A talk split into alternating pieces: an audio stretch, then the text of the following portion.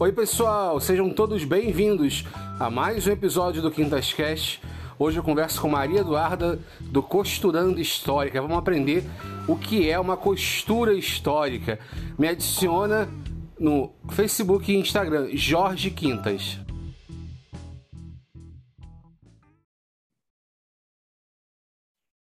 Oi, tudo bem, Maria Eduarda? Tudo bem, e você? Tudo bem. É, você pode começar falando para a gente assim, o que, é a costura histórica? Por que, que você se interessou por esse tema? Claro. Ah, a costura histórica é um ramo muito amplo de coisas que se remetem a técnicas que se usavam para fazer indumentária antigamente, né? Por exemplo, você pode incluir na costura histórica tricô, crochê, bordado, costura mesmo. Costura histórica é um termo muito amplo, só que a gente não tem um termo melhor em português ainda. Em inglês, eu acho que é historical costuming, se eu não me engano. E então é um termo que a gente está ajustando ainda, está pensando num termo melhor para usar. Mas em base é isso, é, são as técnicas e, e coisas que a gente usa para fazer, tentar reproduzir uma indumentária histórica. E você tem um canal no YouTube, né, e um perfil no Instagram, que é Costurando História. E por que, que você teve essa ideia de, de divulgar, assim, de, de, de, Que é um pouco também o que eu faço aqui no podcast, né? Assim, eu me comunico e tal. E eu sempre gosto de perguntar isso, assim, por que não só fazer, mas também é, querer se comunicar com as pessoas? Na verdade, uh, eu não ia começar a fazer Instagram, nem, nem canal no YouTube. Eu comecei a fazer um canal no, Insta, canal no Instagram, olha que beleza. Eu fiz um, um perfil no Instagram para me motivar, porque eu comecei a fazer costura histórica quando começou a pandemia, né?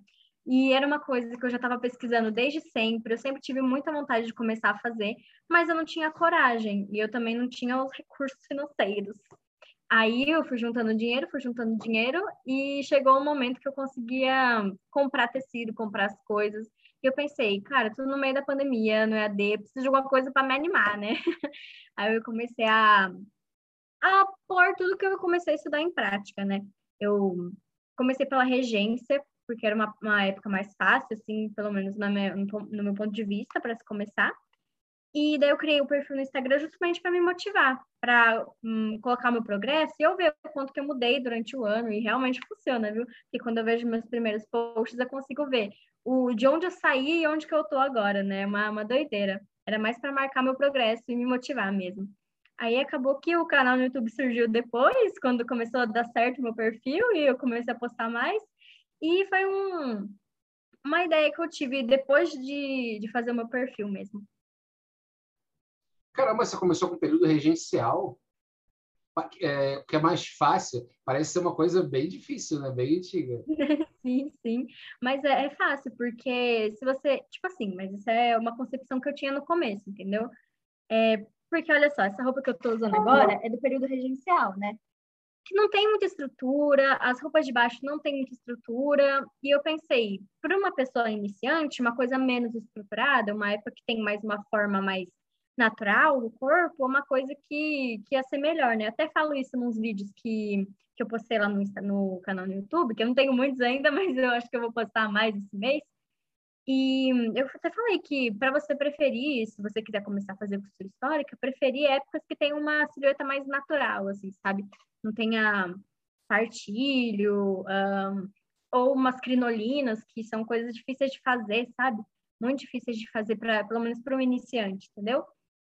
Aí eu comecei no período regencial, achei que era mais fácil de começar. Mas no, no começo, assim, quando você vê todas as decorações, as coisas assim, meu Deus do céu, como é que pode, né? Você pensa que é a coisa mais complicada do mundo, mas no final é, é bem fácil. E como é que é seu público, assim? Você acha que tem muito interesse é, por esse nicho no Brasil? Eu acho que tem sim, viu? O meu público é a maior parte são mulheres e na faixa dos 25 anos, um, por aí, pelo menos as estatísticas do Instagram me dizem isso, né? Mas eu acho que tem sim um público muito grande, até porque, em, pelo menos em vários lugares, você vê que as pessoas têm interesse em saber como que era, como que acontecia antigamente, o que, que as pessoas usavam antigamente. E eu penso que de público, graças a Deus eu tenho bastante e as pessoas têm bastante interesse, sim. É, você falou da roupa de baixo, né? As pessoas tomavam banho de roupa, né, normalmente, né? Na, por exemplo, no período colonial. E é, você acha que é, isso mostra alguma coisa sobre a relação da pessoa com o corpo dela? Porque parece que é assim, não tinha esse estímulo que a gente tem hoje, né? De, de, por exemplo, ter aceitação do corpo, ter a gente tem um contato direto com o nosso corpo, a gente vai na praia e a gente vê corpos, né?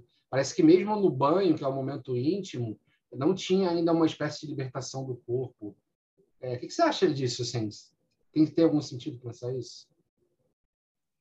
Eu acho que não necessariamente. Eu acho que a questão do banho de roupa, porque a, o conceito de banho, pelo menos no século XVIII, assim, que século XVIII, antes de água encanada, antes dessas coisas assim, era basicamente um momento sanitário que você tomava banho com a camisa, com a chemise e tal, que você pegava um pano e molhava o paninho e ia tirando as, as partes do seu corpo, as partes da sujeira que estão no seu corpo. Eu não acho que é muito mais uma questão de de de liber... Ai, de libertação no corpo, de, de, de um jeito de você entender melhor o seu corpo e, e, ter medo de ver ele, não ter medo.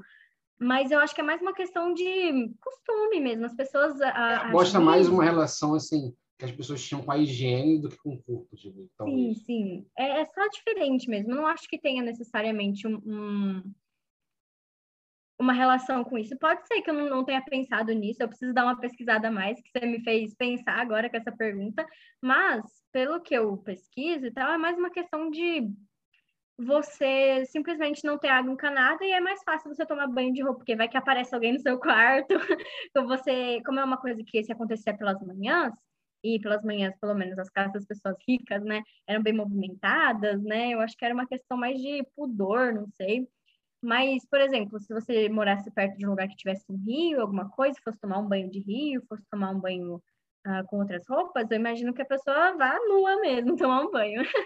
Mas eu acho que é mais pela questão da, da falta de água encanada mesmo.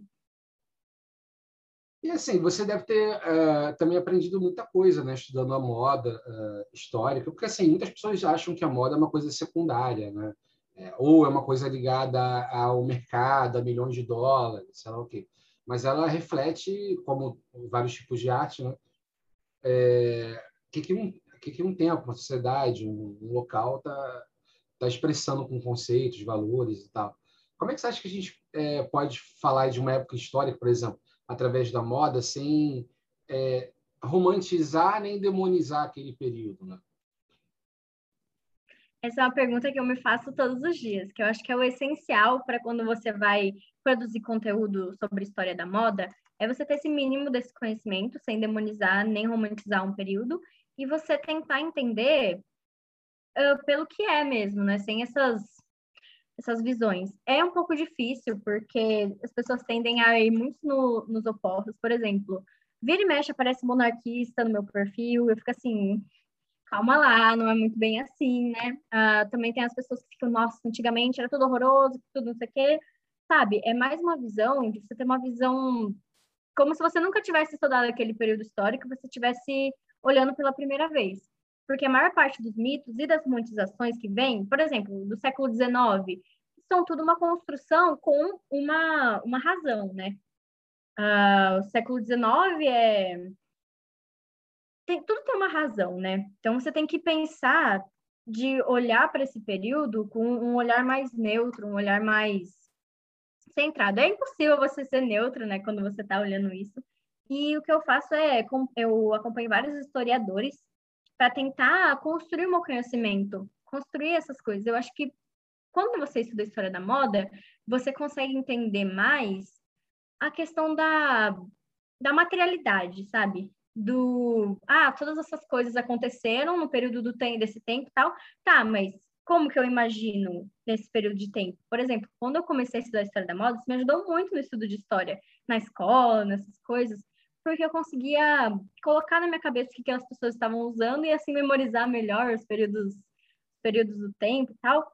E tem vários recortes que você pode fazer também numa quando você está estudando história da moda, porque tem uma história da moda de pessoas mais ricas, tem uma história da moda de pessoas trabalhadoras, tem pessoas da, tem uma história da moda de pessoas que não são uh, nem latinas, nem europeias, sabe? Então é, é, um negócio muito amplo e é mais uma questão de você uh, acompanhar mais historiadores e tentar ver o período de uma forma mais crítica do que você olhar com essa visão mais romantizada ou, ou demonizando o período. Entendi. E o que, que, você pensa da relação entre moda e funcionalidade? Porque, assim, é, eu fico pensando, né? É, quando a gente pensa em arte, é, a gente está pensando numa coisa que é inútil, assim, não tem uma serventia prática. Tipo, olhar a Mona Lisa. Mas no caso da moda, não. A, a, a, toda a roupa, acessório, ele tem uma utilidade, às vezes até uma utilidade é, específica. Sei lá, estou pensando no uniforme de um soldado. Mas mesmo esse uniforme do soldado, que pode ter uma pretensão de ser só utilitário, ele tem também conceitos. Porque você pensa, pensa no pior exército que já existiu, sei lá, os nazistas. Eles se vestiam de preto, botavam como símbolo a caveira, né? Então, assim, eles também estavam querendo expressar algum conceito, né? Você acha que a moda, ela sempre vai expressar algum conceito, nunca vai ser só uma questão de, de, de sei lá, ter uma utilidade, ter uma... Eu acho que, para mim, a moda é política. Em qualquer situação, a moda é política. Por exemplo, uh, tem um, um, a Modista de Esterro, que é uma youtuber que eu adoro, e o Arthur Adams.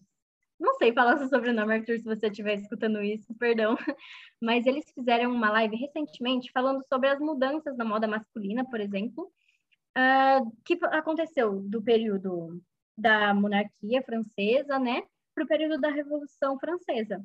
E a gente consegue ver que quando muda a política, muda muito a moda, porque a moda é inerentemente política. Você, por exemplo, a moda punk é uma moda contra o sistema, a pessoa quer fazer, uh, usando nas roupas que ela está usando, quer fazer um, um, tipo de, como é que fala? Um discurso com aquilo que a pessoa está usando. Por mais que, ah, é o que está bonito hoje em dia, mas por que, que isso é bonito hoje em dia? O que, que influencia o que, que é bonito? O que, que influencia por que, que as pessoas usam, usam, isso hoje em dia? Por exemplo, na época da monarquia francesa, que da live que eles estavam falando, também tem um vídeo da modista do desterro no, no canal dela falando sobre isso. Tem muito essa questão da monarquia usar as roupas completamente exageradas, as roupas de corte, toda, empre, toda emprequetada, com muitos adornos, muita maquiagem, uma coisa muito pesada.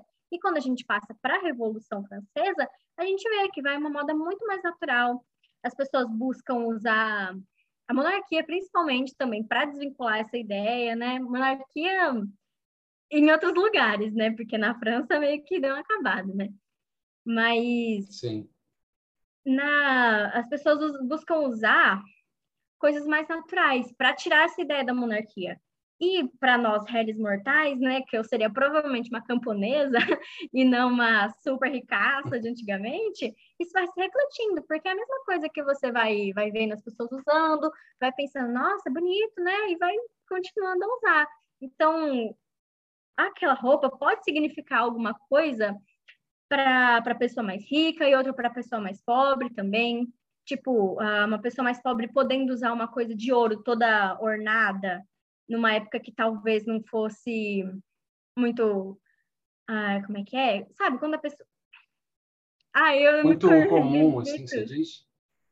Sim, sim. Por exemplo, uma pessoa conseguisse um pouco de dinheiro para usar uma roupa mais ornada e fosse na regência, por exemplo, e ia ser de uma forma diferente do que seria o, a ornamentação da, do século XVIII, né? Mas também, por exemplo, para as pessoas mais pobres, para a classe trabalhadora, a moda não era, por exemplo, ah, passou, passou o ano, olha só, a tendência de Paris agora é essa, vamos todos usar isso daqui. Isso era só para as pessoas mais ricas, as pessoas mais pobres iam adaptando as roupas que elas tinham com a modelagem nova, iam fazendo, remodelando, mas só quando elas podiam também, né? elas geralmente usavam mais tendências um pouco mais passadas, porque roupa era mais uma função, né? Tinha as roupas bonitas que elas tinham, mas também tinha as roupas mais funcionais do dia a dia, né? E como é que você é, tem construído essas roupas, assim? É, que tipo de técnica você usa? Você pode falar um pouquinho mais sobre isso, assim, tipo, se você tem que adaptar alguma coisa, é, porque é um desafio, né? Eu, eu imagino, e também porque a gente está no Brasil e tal, é, talvez você não tenha é, alguns materiais com tanta facilidade assim, né? Quanto outros países. Como é que foi, como é que está sendo essa luta, assim? Ah, é complicado, né? Porque a gente vê muito na costura histórica, a gente vê só o lado gringo, né, do, da equação que você vê aquelas youtubers lá da, da Gringolândia com, ai, nossa, comprei esse tecido de seda pura, maravilhoso aqui, vou fazer um vestido gigantesco com essa seda pura aqui. Amor, isso não tem aqui no Brasil, não, pelo amor de Deus. Aí a gente precisa fazer as nossas adaptações em questão de material e de técnica. Eu imagino que seja, depende da sua pesquisa e depende do grau que você quer de fazer sua roupa historicamente correta. Por exemplo, se você quiser fazer uma roupa para você usar bonitinha, só porque sim, e que tem uma aparência histórica.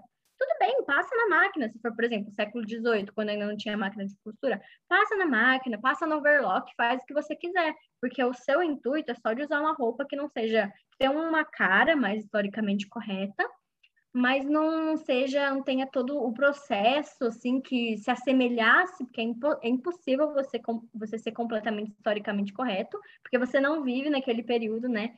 Você não adquiriu o conhecimento da mesma forma que as pessoas adquiriram, você não tem como ter certeza daquilo que você está fazendo, porque não tem ninguém, por mais que você veja os, os trajes remanescentes, você não tem como saber se era assim mesmo, daquela forma mesmo. Então, vai depender do tanto que você quer ser historicamente correto, sabe? De adaptação de materiais, um, por exemplo, uh, tem muitas coisas que precisa se fazer com linho e eu não tenho poder aquisitivo para linho. então, o que, que eu faço? Compro percal, que é tecido de, de edredom, de colocar em, em, em cama, sabe? Eu compro percal para poder fazer. Então, a gente vai fazendo nossas gambiarras, porque aqui no Brasil tem uma condição material muito diferente da condição das gringas, né? E, mas a pesquisa sobre a questão da, das técnicas é muito mais dependendo do que você quer fazer. Eu, por exemplo, depende muito do traje. Por exemplo, eu estou fazendo um traje do Renascimento agora, que eu estou procurando ao máximo só me ater uma aparência mais historicamente correta. As técnicas eu não estou sabendo muito, porque nessa época não se tem basicamente nenhum traje remanescente, porque como é de um nicho muito específico, que é da, de Florença e de, de Veneza, de 1480 a 1490, acaba que não, não sobra muito, porque ou as pessoas elas pegavam os trajes e refaziam com uma modelagem diferente para poder usar com, com outras coisas, sabe? Ou as roupas simplesmente eram usadas até o final. Aí as que sobram são de pessoas muito ricas, né? A maior parte de todas as roupas que sobram de qualquer período de tempo muito passado são de pessoas mais ricas, porque as mais pobres geralmente elas faziam isso mesmo, de usar até o final ou ir adaptando para outras modelagens, adaptando para outras peças de roupa. Então, como eu não tenho nenhum, não nenhum, mas muito pouca informação de quais acabamentos eram usados, quais técnicas eram usadas, eu estou indo mais para uma aparência mesmo, por falta de informação. Mas no meu primeiro vestido da regência, eu procurei, eu pesquisei várias técnicas de acabamento que eram usadas na regência, quais pontos eram utilizados, quais tipos de, de tecidos eram utilizados e como que era feito tal, tal, tal coisa. Tem cada minúcia que você vai aprendendo só quando você vai fazendo. E eu tentei ensinar um pouco disso no, no meu vídeo lá do, de 1810. É, eu fiquei pensando agora, é, a gente deve ter basicamente as roupas que estão nos museus, né? Que são de muitas vezes monarcas, né? De basicamente isso, né? Assim como é, uma, um exemplo assim de roupas uhum. históricas, né? E fala um pouquinho mais sobre esse vídeo então de 1810. Como é que você fez esse processo? Eu, basicamente, porque quando eu tive a ideia de fazer o canal no YouTube, eu pensei, o que, que eu vou falar nesse canal do YouTube, pelo amor de Deus. Aí eu pensei em transformar o meu processo, porque eu postei todo o meu processo no Instagram, e eu pensei em falar do meu processo, pelo menos eu, eu ainda eu fiz a primeira parte, né? Eu preciso fazer, faltam mais duas partes para fazer, só que eu vou postergando, postergando, acabo que eu nunca faço mas eu basicamente pensei em, em passar o meu processo de fazer a, de, de, fazer o meu vestido de 1810 para o YouTube, em forma de vídeo, explicando as decisões que eu tomei em questão de tecido, as decisões que eu tomei em, em vários aspectos, sabe? Principalmente em tecidos, que eu, eu falei mais de tecidos naquele, naquele vídeo. E eu quis passar isso. E eu tô fazendo agora uns outros vídeos que são meio que tutoriais, assim, de algumas coisas que eu faço, para não ficar só no Instagram e eu conseguir postar alguma coisa no YouTube a mais, ter um conteúdo a mais, né? Porque é difícil criar conteúdo para o YouTube. No Instagram você faz uma parte do processo, posta foto, escreve a legenda. Já no YouTube você tem que ter vídeo de tudo. E ai, meu Deus do céu. É, eu também eu tento compreender um pouco a linguagem do YouTube, mas ainda está tá um pouco obscuro para mim também. É, você pode falar um pouquinho sobre o corset e outras outras peças que são mais é, é mais difíceis, né, para as mulheres. Às vezes são associados assim popularmente com, com, uma coisa mais de opressão. Tem até aquela série da uh, tem uma série recente com a Dakota Fanning que é sobre o alienista, The Alienist, né? na, na, Netflix, que ela usa, né? E tem uma cena que ela chega em casa e tira e fica cheio de marca, né? Que nem aquele, aqueles médicos que ficam com marcas de... É, o que, que, você acha? Você fez uma cara assim de... O que, que você acha dessa cena? Então, né? Isso é o pesadelo de qualquer pessoa que estuda moda histórica, que faz costura histórica, porque é simplesmente uma fé, sabe? É uma fé ou falta de pesquisa. Porque se você for fazer o mínimo de pesquisa, você vai ver que o corset, o espartilho ou, ou qualquer outra de, denominação que você quer falar, é, ele não era usado diretamente na pele. Então, tinha uma camada protetora que você usava para ele não simplesmente não fazer essas marcas no seu corpo, porque qualquer coisa que você for usar que vá apertar sua pele sem ter nenhuma proteção, cueca, calcinha, corset, alguma roupa apertada, vai deixar marca no seu corpo. Então, é assim, né? É uhum. complicado, porque as pessoas decidem passar uma visão muito estereotipada do que é o corset, do que é o espartilho, e não fazem uma pesquisa, não fazem, pre preferem fazer continuar contemplando mitos que já foram várias vezes provados errados. Por exemplo, eu tenho uma live lá no meu perfil no Instagram com a Catarina Barbosa, que você conhece, né? Ela, a gente falou sobre a peça do corset, que a Catarina fez um TCC muito, muito, muito legal, falando sobre a história do corset, todos os significados dele. E o que a gente pode dizer é que ele é uma peça plural para algumas mulheres naquele tempo, podia ser opressivo? Podia. Elas podiam querer usar uma coisa mais leve no corpo para poder andar mais de bicicleta, serem mais, um, mais ativas ou só não queriam ter esse, tipo de peça porque não gostavam mesmo do sentimento que deixavam no corpo delas. E pode ser opressiva para outras mulheres. Mas o corset e a moda feminina em vários séculos, várias décadas, era uma forma de expressão da mulher, que era uma das únicas que a mulher tinha que ela podia uh, livremente usar.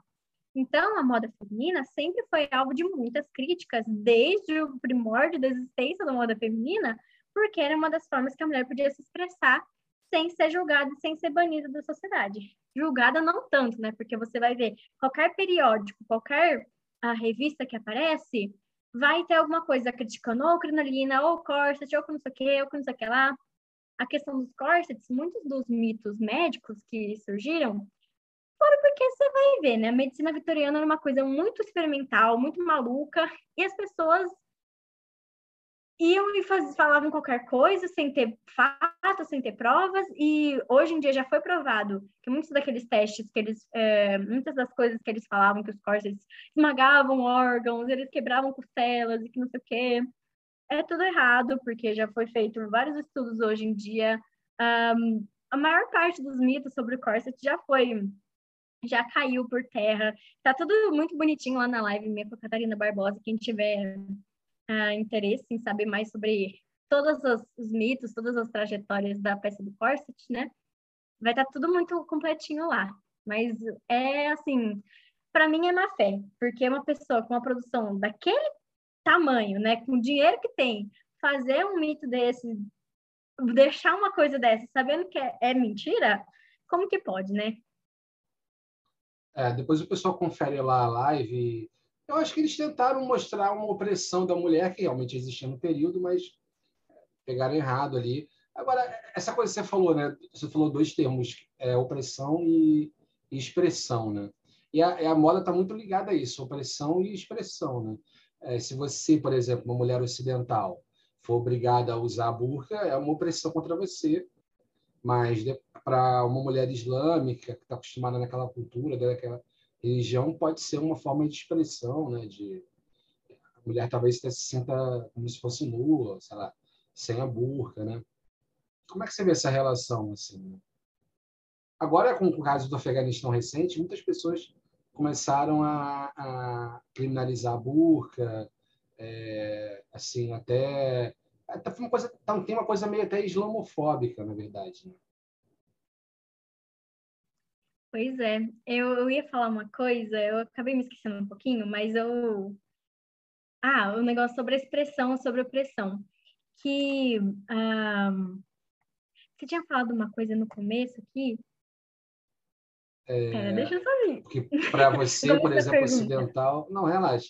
Para você, ocidental, é, uma mesma peça, por exemplo, pode ser uma uhum. opressão. Ah, lembrei, lembrei. Lembrei.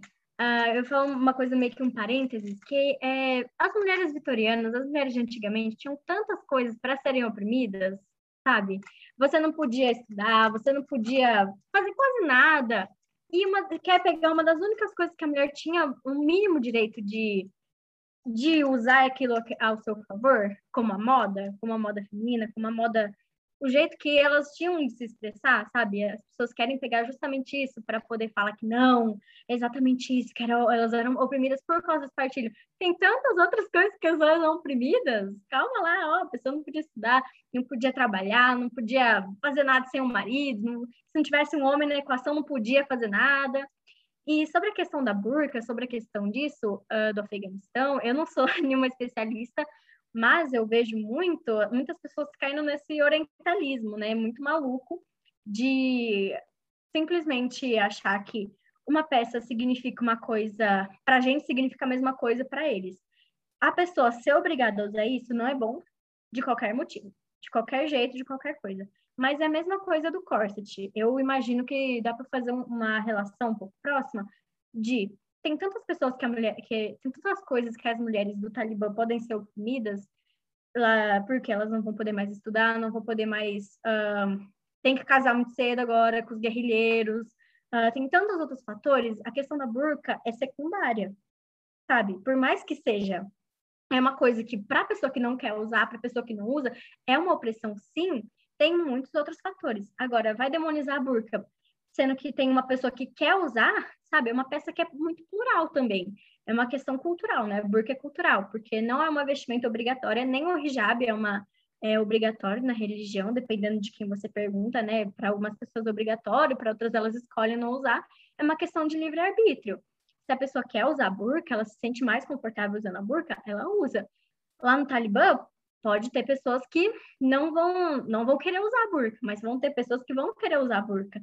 E assim, é complicado falar isso, sendo uma pessoa que nunca, nunca nem pisou os pés lá, não no Oriente Médio, né, porque a Afeganistão não é no Oriente Médio, mas nunca pisou o pé num país islâmico, num, nunca, não é muçulmana, falar sobre essas questões, porque é uma questão que eu acho que vai muito da cultura, é uma questão muito mais cultural, uh, ao invés de ser uma questão de religião, né?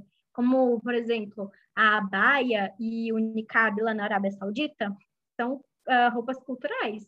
A pessoa usa porque todo mundo usa, porque a mãe dela usou, porque a família dela usou, e ela se sente mais confortável usando isso, mas não fala nada disso nos textos islâmicos, nas coisas que, que se diz. Então, acho, sabe, que falar isso de um ponto de vista de uma pessoa ocidental, ocidental, entre aspas, né, porque mas de uma pessoa que não tem nenhum contato com a cultura islâmica, eu acho que é um pouco complicado, sabe? É, com certeza.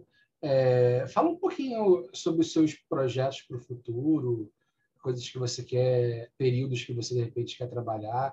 Você falou um pouco sobre a era vitoriana, eu acho fascinante, né?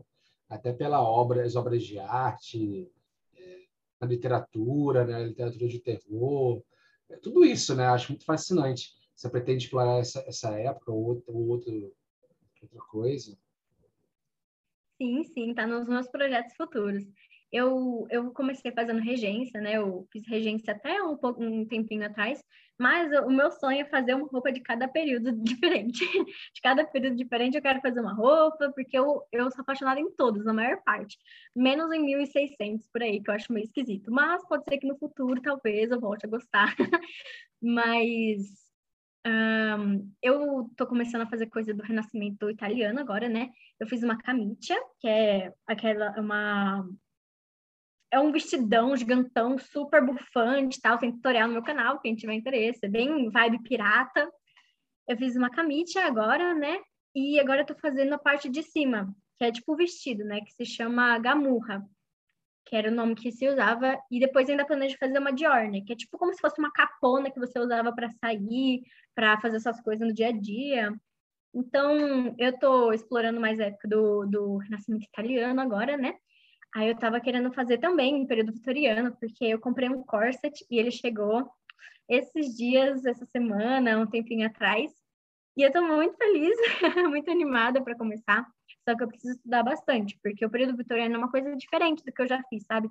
Eu faço mais essas épocas que não tem tanta estrutura, por conforto e por, por medo também, né? Que eu, não, eu tenho medo de começar a fazer uma coisa do período vitoriano não ficar tão bom quanto eu queira, mas isso é questão de insegurança, e todo mundo vai ter insegurança, e eu tenho que fazer, porque o, o que a modista do Giseu, que eu mencionei um tempinho atrás, fala, é que é melhor feito do que perfeito. Então, eu preciso pesquisar para poder ver as técnicas, ver as coisas, mas eu planejo sim fazer as coisas do final do, do século XIX, 1880, 1890, por aí. E talvez algumas coisas mais para o meio do século XIX também, só que daí eu preciso trabalhar um pouco mais na minha insegurança. E a antiguidade, tem alguma coisa de antiguidade? A gente tem Nossa, tem bastante. Tem?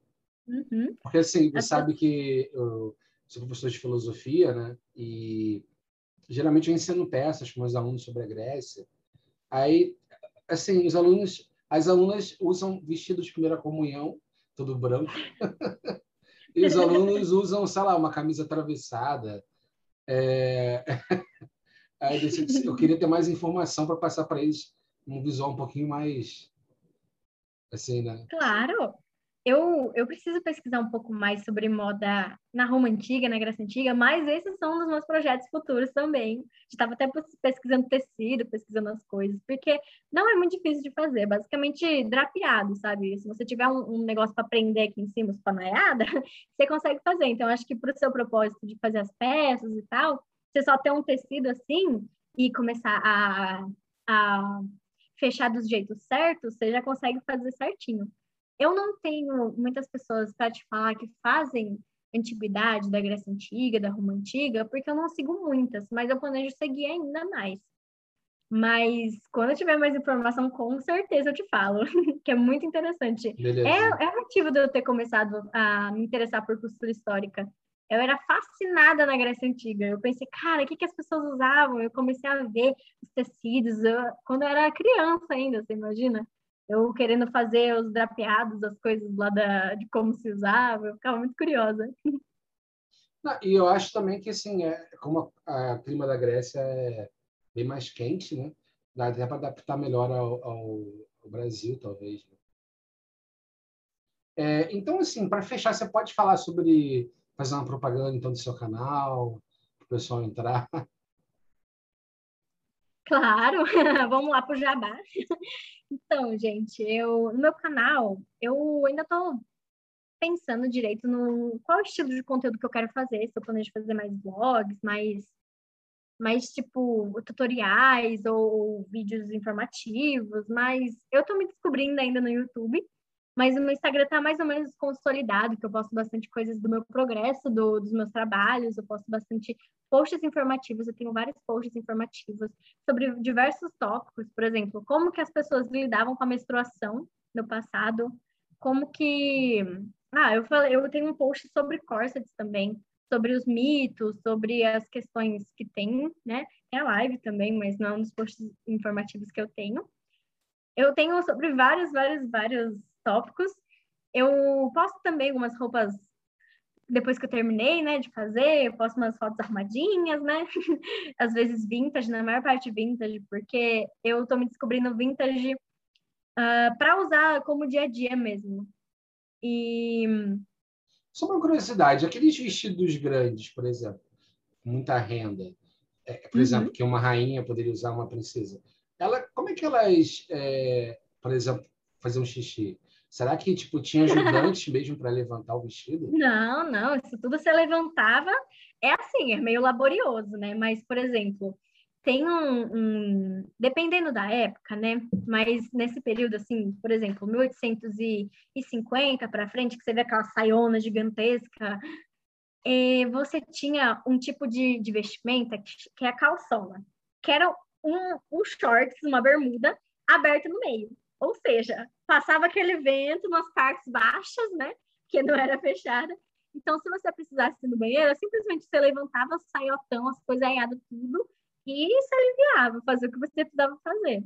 Mas é simples, é só você levantar e fazer xixi mesmo. Mas dependendo do peso, né? Não sei, porque como esses trajes de, de corte, esses trajes muito pesados, esses trajes mais de monarcas mesmo, pessoa rica, famosa, chique, eu já não sei muito bem, mas eu imagino que seja exatamente assim. A pessoa ia lá com o muque dela e segurava, até porque você não precisava segurar por muito tempo para fazer um xixizinho, né? é, imagino. É...